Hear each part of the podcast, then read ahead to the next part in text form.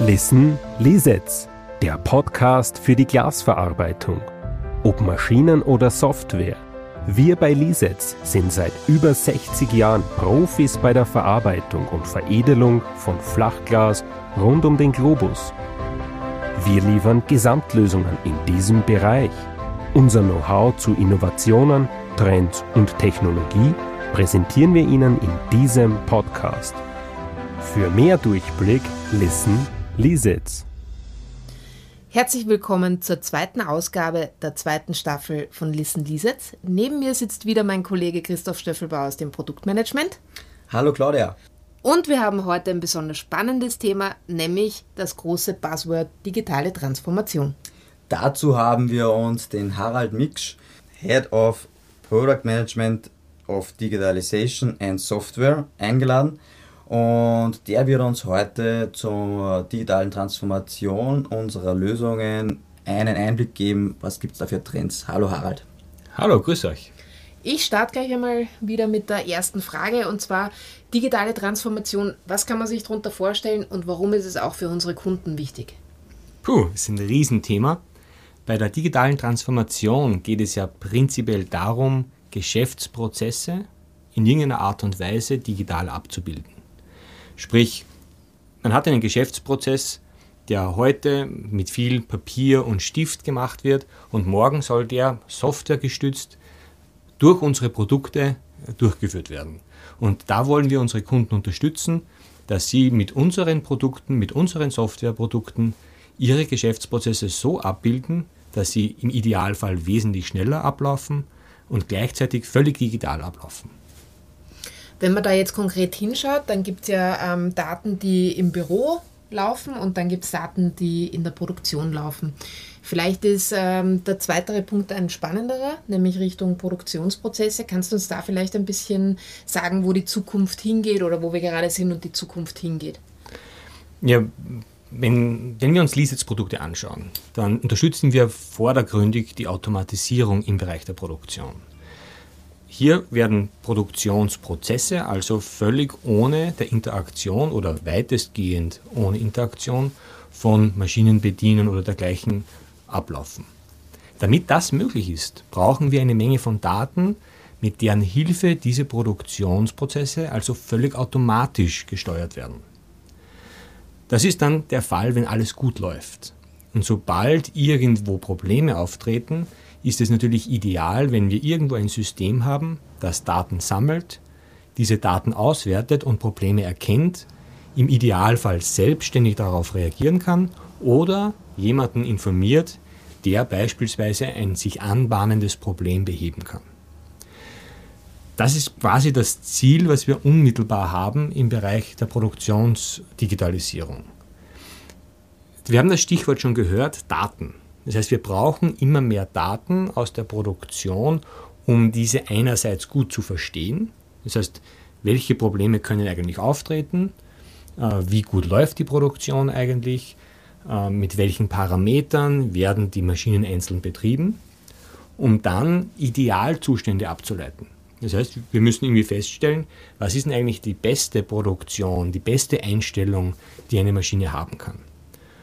Und da unterstützen wir dann unsere Kunden darin, diese Automatisierung herzustellen und gleichzeitig die Produktionsanlagen so einzustellen, dass sie möglichst optimal laufen.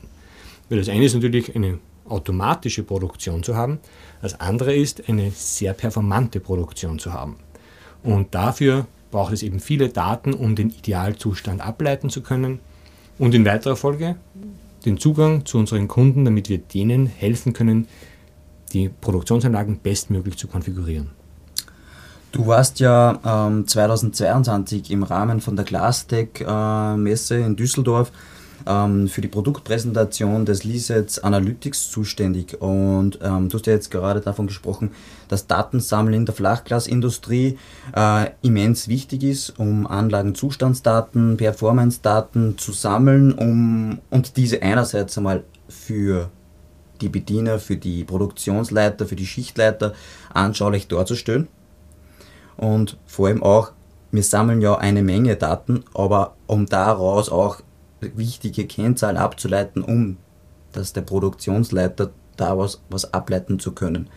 Ähm, kannst du uns da Einblick geben in das Lisets Analytics Tool? Äh, was für Probleme löst es jetzt schon für unsere Kunden und wo geht da die Reise hin? Du hast ja jetzt auch schon angesprochen, ähm, vielleicht einen Trend abzuleiten etc. Wenn es um Analytics geht, haben wir immer so einen Leitsatz im Hintergrund. You can only manage what you can measure. Das heißt, man, man braucht gewisse Informationen, um die richtigen Entscheidungen treffen zu können. Und da sprechen wir von Transparenz. Wir haben viele Kunden, die gar nicht so genau wissen, wie läuft denn die Produktion genau, wie viele Stückzahl werden denn auf einer Maschine produziert innerhalb einer Schicht, welche Zykluszeiten gibt es für bestimmte Produkte. Hier wollen wir mit Analytics eine Möglichkeit schaffen, dass die Kunden genau wissen, was in der Produktion vorgeht. Welche Alarme auftreten, welche Probleme damit auftreten, welche Stückzahlen produziert werden, in welcher Schicht mehr produziert wird, welche Stillstandszeiten auch auftreten. Schlussendlich soll ein Produktionsleiter, ein Schichtführer die richtigen Reaktionen setzen können, die richtigen Schritte setzen können, um die Produktion zu beschleunigen, die Performance zu erhöhen, äh, Stückzahlen zu erhöhen und dergleichen. Mit Analytics schaffen wir also eine Lösung, wo man auf einen Blick sehen kann, wie gut läuft die Produktion, Stichwort Output-Kennzahlen, als auch, äh, was bedeutet das für die Effizienz der Produktion, Stichwort Overall Equipment Effectiveness. Das heißt, in einer Kennzahl wird abgebildet, wie die Verfügbarkeit, die Performance und die Qualität meiner Anlagen ist und ich sehe sofort, Gibt es noch Luft nach oben? Und wo muss ich ansetzen, um meine Produktion zu verbessern? Das ist das, was wir mit Analytics erreichen wollen. Kern der Produktion sind ja immer die Maschinen und die Funktionalität der Maschinen. Ja. Kann dieses ähm, digitale Tool dann auch quasi auswerten, wann du am besten deine Maschinen warten musst ähm, oder Instandhaltungsarbeiten vornehmen musst oder ist das erst noch Zukunftsmusik? Ich würde sagen, den Grundstein dafür haben wir gelegt. Äh, wir erkennen im Wesentlichen, welche Alarme zu welchem Zeitpunkt auftreten. Ähm, wir haben die Möglichkeit geschaffen, entsprechende Wartungsfenster zu definieren. Aber um genau dahin zu kommen, wo du jetzt, was du jetzt ansprichst, Stichwort Predictive Maintenance, also vorherzusagen, wann wird was, etwas kaputt werden und ich tausche den Teil schon vorher aus. Dafür brauchen wir noch viel mehr Daten. Da sprechen wir von einem äh, Spaßword wiederum, das heißt Condition Monitoring. Das heißt, ich möchte wissen, wie geht es meiner Maschine. Das ist immer so, ich habe eine gewisse Anzahl an Ersatzteilen beispielsweise für jede Maschine. Und das Ziel ist herauszufinden, wann muss dieser Ersatzteil zum Einsatz kommen. Dazu muss ich natürlich erkennen können, wann wird ein bestimmter Ersatzteil oder ein eingebauter Teil kaputt.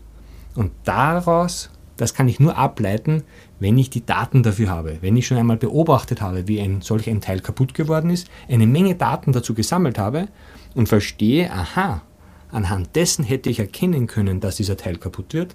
Und in Zukunft kann ich mir Modelle bauen, die mich warnen, bevor dieser Teil kaputt wird, weil ich eben diese Daten wieder übereinander legen kann und sehen kann, jetzt habe ich wieder die gleiche Situation, wie ich sie damals hatte. Du schlägst da in die Kerbe des äh, Predictive Maintenance nämlich an. Ähm, momentan, also in unserer Industrie ist es ja noch so eine gängige Praxis gewesen oder nach wie vor, dass wir aus Betriebsanleitungen, die den Anlagen äh, beigefügt sind, äh, entsprechende Wartungsempfehlungen abgeben. Diese sind halt einmalig erhoben wurden und relativ starr. Und du hast halt jetzt auch erwähnt, natürlich wird das in Zukunft viel dynamischer werden, weil wir womöglich äh, Zustandsdaten, womöglich Stromverbräuche von von Aggregaten in Betracht ziehen können und womöglich dann auch Zurückschlüsse treffen können, welcher Teil wurde dann in Zusammenhang mit diesen Anstiegen äh, getauscht und das wird einen richtig großen Mehrwert, denke ich, äh, in Zukunft liefern können. Einerseits auf die Verfügbarkeit der Anlagen, aber andererseits halt auch auf, ähm, ja, natürlich auf die Kostensituation für unsere Kunden daraus schließend. Genau, also im Wesentlichen ist es ja das Ziel, man kennt es vom Auto, man hat alle 15.000 Kilometer einen Ölwechsel zu machen. Das bedeutet nicht, dass das Öl schon verbraucht ist, kaputt ist. Man muss es einfach machen, um eine, einen Stillstand, der später erfolgen würde, abzuwenden. Man nennt es auch Preventive Maintenance. Also man vermeidet eine, eine Wartung, die später kommen würde, indem man es vorzeitig macht. Und das ist natürlich äh, schon gut. Man kann damit schon Stillstände per se, ungeplante Stillstände vermeiden. Noch besser ist es natürlich, wenn ich den Teil, der kaputt wird, oder die Flüssigkeit, die kaputt wird, genau dann wechsle, wenn es soweit ist. Und das ist was, was wir mit dem Predictive Maintenance erreichen wollen. Das heißt, der Weg vom Preventive Maintenance zum Predictive Maintenance ist es, nicht vorgegebene Intervalle zu verwenden, um gewisse Teile, Flüssigkeiten oder dergleichen zu wechseln, sondern darauf zu reagieren, was braucht die Maschine, die Anlage jetzt wirklich gerade. Dadurch lassen sich Kosten reduzieren und ich kann natürlich auch meine ganzen Wartungen wesentlich besser planen, wenn ich das einfach erkennen kann, dass ein Teil kaputt wird. Wenn wir jetzt mal kurz von der Produktion ins Büro schauen, also ich meine, wir haben ja gerade gehört, dass wir einiges von den Daten ableiten können. Ähm, was stellt denn da die Lisitz zur Verfügung, dass du aus äh, Software-Tools, die im Büro rennen, Dinge ableiten kannst? Gibt es da auch sowas? Auch hier haben wir Produkte. Im Wesentlichen, wenn ein Kunde von uns Software hat, wie zum Beispiel unser Order und unser Brot, also unser ERP-System, und unsere Produktionsplanungs- und Steuerungssoftware, dann entstehen in diesen Software-Tools auch eine Menge von Daten. Im ERP-System entstehen Verkaufsdaten, äh, Deckungsbeitragsrechnungen, Umsätze, regionsspezifische Verkaufsdaten und dergleichen. Diese Daten übertragen wir in ein Data Warehouse-System. Das gleiche machen wir mit unseren Produktionsdaten. Also wie viele Remakes gab es, welche Stillstände gab es und dergleichen. Auch das übertragen wir in ein Data Warehouse System. Und in diesem Data Warehouse System lassen sich dann Auswertungen machen über sehr lange Zeiten, mit sehr langen Statistiken, welche Remakes treten auf, bei welchen Produkten treten die meisten Remakes auf, auf welchen Maschinen treten diese auf.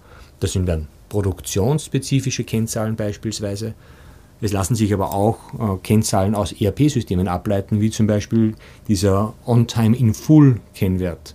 Also welche Lieferungen zu welchen Bestellungen konnten tatsächlich zur richtigen Zeit im vollen Umfang geleistet werden.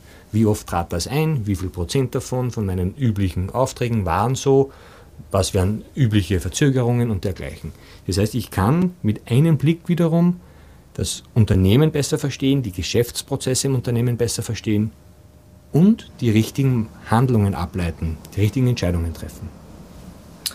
Ähm, machen wir einen Schwenk zur Qualität. Also Lisets Produkte stehen für Qualität. Mit unseren Anlagen und Softwarelösungen produziert man äh, hochwertigste Endprodukte und diese gibt es ja auch äh, transparent äh, nachvollziehen, wie waren die Prozessparameter während äh, der Produktion. Äh, und dazu habt ihr ähm, den Quality Pass bei Lisets entwickelt. Kannst du uns kurz umreißen, was dieses Tool jetzt schon leisten kann und wo es dahin gehen wird? Der Quality Pass hat zwei Funktionen momentan im Wesentlichen. Die eine Funktion ist wieder eine Transparenzfunktion. Wir wollen dem Kunden ein Werkzeug an die Hand geben, mit dem er nachvollziehen kann, unter welchen Umständen ein Produkt auf einer bestimmten Anlage gefertigt worden ist. Das heißt, man kann die genauen Drücke, Temperaturen und dergleichen einsehen, unter denen beispielsweise ein Produkt gefertigt worden ist. Was wiederum bedeutet, wenn ein Qualitätsproblem auftritt, kann ich nachvollziehen, warum ist dieses Qualitätsproblem aufgetreten, weil ich Zugriff auf diese Daten habe. Gleichzeitig bieten wir mit dem Quality Pass ein Tool, um sogenannte Offline-Tests durchzuführen. Sprich, nicht alle Qualitätsprüfungen lassen sich heute digital durchführen. Oftmals braucht es dann doch ein Maßband oder ein, ein gutes Auge, um die Qualität eines Produkts festzustellen. Dann nutzt man Quality Pass als ein Management-Tool, um diese Offline-Prüfungen regelmäßig durchzuführen, einzutragen und nachvollziehbar zu verwalten. Was wir zusätzlich machen können, ist, wenn ein Produkt gefertigt worden ist und wir uns die genauen Parameter anschauen, dann sehen wir auch, welche Offline-Tests zum selben Zeitpunkt durchgeführt worden sind und Einfluss gegebenenfalls auf diesen Produktionsschritt hatten. So kann ich zum Beispiel offline den pH-Wert eines Wassers oder den Leitwert eines Wassers messen Und auf der Waschmaschine sehe ich sämtliche Parameter, unter deren Umstände ein Glas gereinigt worden ist. Und gleichzeitig habe ich alle Offline-Tests auch noch mit dabei, um wirklich einen ganzheitlichen Blick auf diesen Produktionsschritt zu erhalten. Ich denke mir, das äh, nimmt vor allem ähm, immensen Druck aus, ähm, also von unseren Kunden, weil diese zyklischen, sich wiederholenden ähm, Tests, die man durchführen muss in seiner Produktion, um die Qualität sicherzustellen, zum Beispiel ähm, wird die ähm, entsprechende Menge an Molekular in, in die Abstandhalterrahmen gefüllt, äh, welchen, äh, welchen äh, Feuchtegehalt hat das Molekular oder der zum Beispiel der Superspacer oder, oder TPS Spacer etc. Also wenn man da eine Softwarelösung unterstützt, um einerseits darauf hinzuweisen, dass wieder anstehende ähm, Aufzeichnungen durchzuführen sind, wo wir aber auch dann die Ergebnisse in der Software sammeln und wo ich diese wieder wiederfinde und mir auch bei Bedarf ähm, einen Report erstellen kann, zum Beispiel für diese und jene Lieferung, die an diesen oder jenen Kunden durchgeführt wurden, wurden diese Prozessparameter laut Quality Pass eingehalten. Sehe ich das richtig so, oder? Ganz genau. Also im Wesentlichen äh, dient es dazu, auf der einen Seite natürlich Aufzeichnungen zu haben, bei Qualitätsproblemen denen nachgehen zu können. Auf der anderen Seite lassen sich diese Daten natürlich auch dazu nutzen, einen gewissen Leistungsnachweis dem Kunden gegenüber zu verdeutlichen. Ich fahre mir einfach die entsprechenden Messwerte raus, kann sie dem Kunden so mitgeben und der Kunde kann einfach nachvollziehen, was waren eigentlich die Umstände, unter denen ein gewisses Produkt hergestellt worden ist. Und wenn Grenzwerte irgendwie ausgemacht sind, definiert sind in Standards oder Verträgen, lassen sich diese auch so gut verifizieren. Vielleicht ähm, zum Abschluss auch, du bist ja immer recht umtriebig, seitdem du bei uns bist und spionierst immer den neuesten äh, Trends, vor allem was die Software in der Glasverarbeitung anbelangt, hinterher. Gibt es da irgendwelche wichtigen Trends, die du uns erzählen kannst oder in welche Richtung geht es in der Zukunft? Also ganz besonders bei uns geht es natürlich darum, mit den vielen Informationen, die wir haben, viel anzufangen. Das heißt, auf der einen Seite viele Daten über unsere IoT-Plattform zu sammeln und diese auszuwerten, damit wir eben so Themen wie Predictive Maintenance, wie wir sie bereits angesprochen haben, äh, realisieren können. Auf der anderen Seite geht es natürlich auch um Nachhaltigkeitsthemen. Wenn wir Energiedaten sammeln, Energiedaten unserer Anlagen, dann können wir Verbesserungsvorschläge machen, wie weniger Energie gebraucht werden kann, um dasselbe zu produzieren. Ähnliche Projekte gab es bereits und die waren sehr erfolgreich. Durch wenig Datenanalyse lassen sich Maßnahmen ableiten, um den Energieverbrauch einer einzelnen Anlage deutlich zu reduzieren und das hilft uns in der Nachhaltigkeit. Ein weiterer wesentlicher Punkt, auf den wir besonderes Augenmerk legen, ist das Thema Informationssicherheit.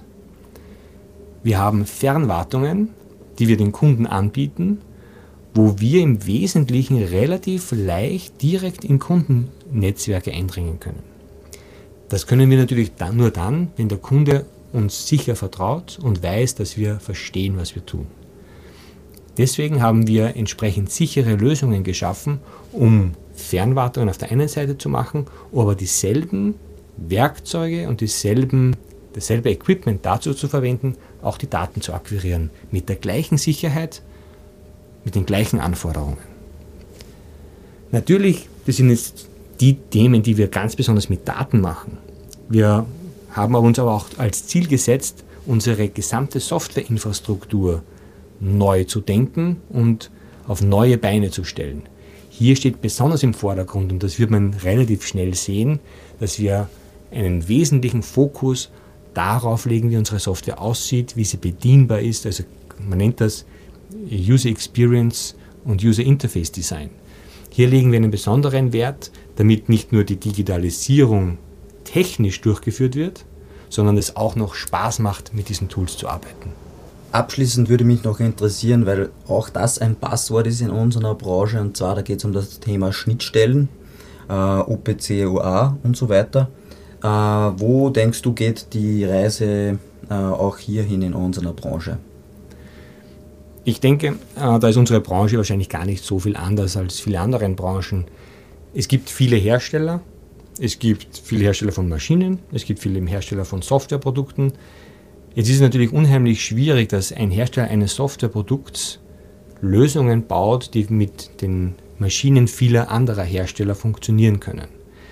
Das liegt daran, dass die Schnittstellen zwischen den Produktionssteuerungssystemen auf der einen Seite und den Maschinen auf der anderen Seite nicht standardisiert sind. Das heißt, ein Softwareproduzent müsste alle Sprachen der Maschinen sprechen können. Das ist auf der einen Seite für uns manchmal ein Vorteil, weil nicht jeder mit unseren Maschinen sprechen kann, aber auch ein Nachteil, weil wir natürlich mit keiner anderen Maschine sprechen können, mit einer Maschine unseres Mitbewerbs.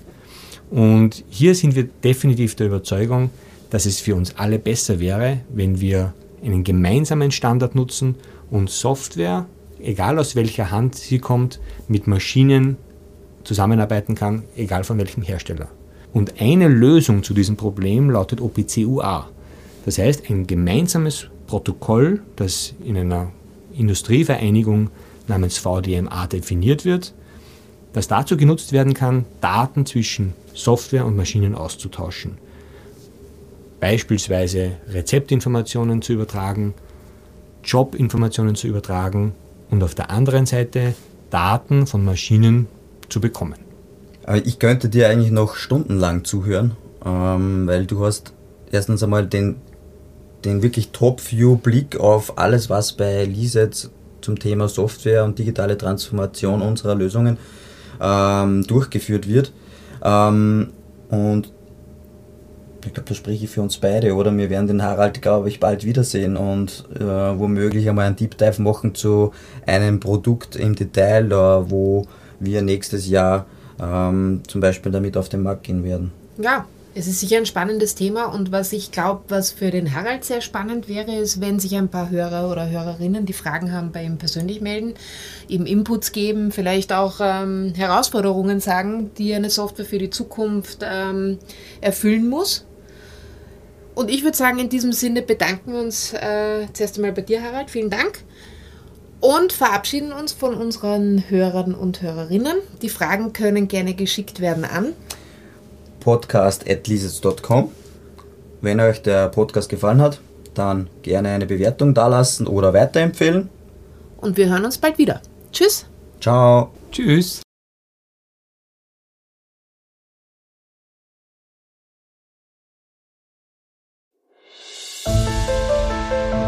Das war Listen Lisets, der Podcast für die Glasverarbeitung. Mehr über unsere innovativen Maschinen, Automationslösungen, Software und Services made in Austria finden Sie unter lisets.com.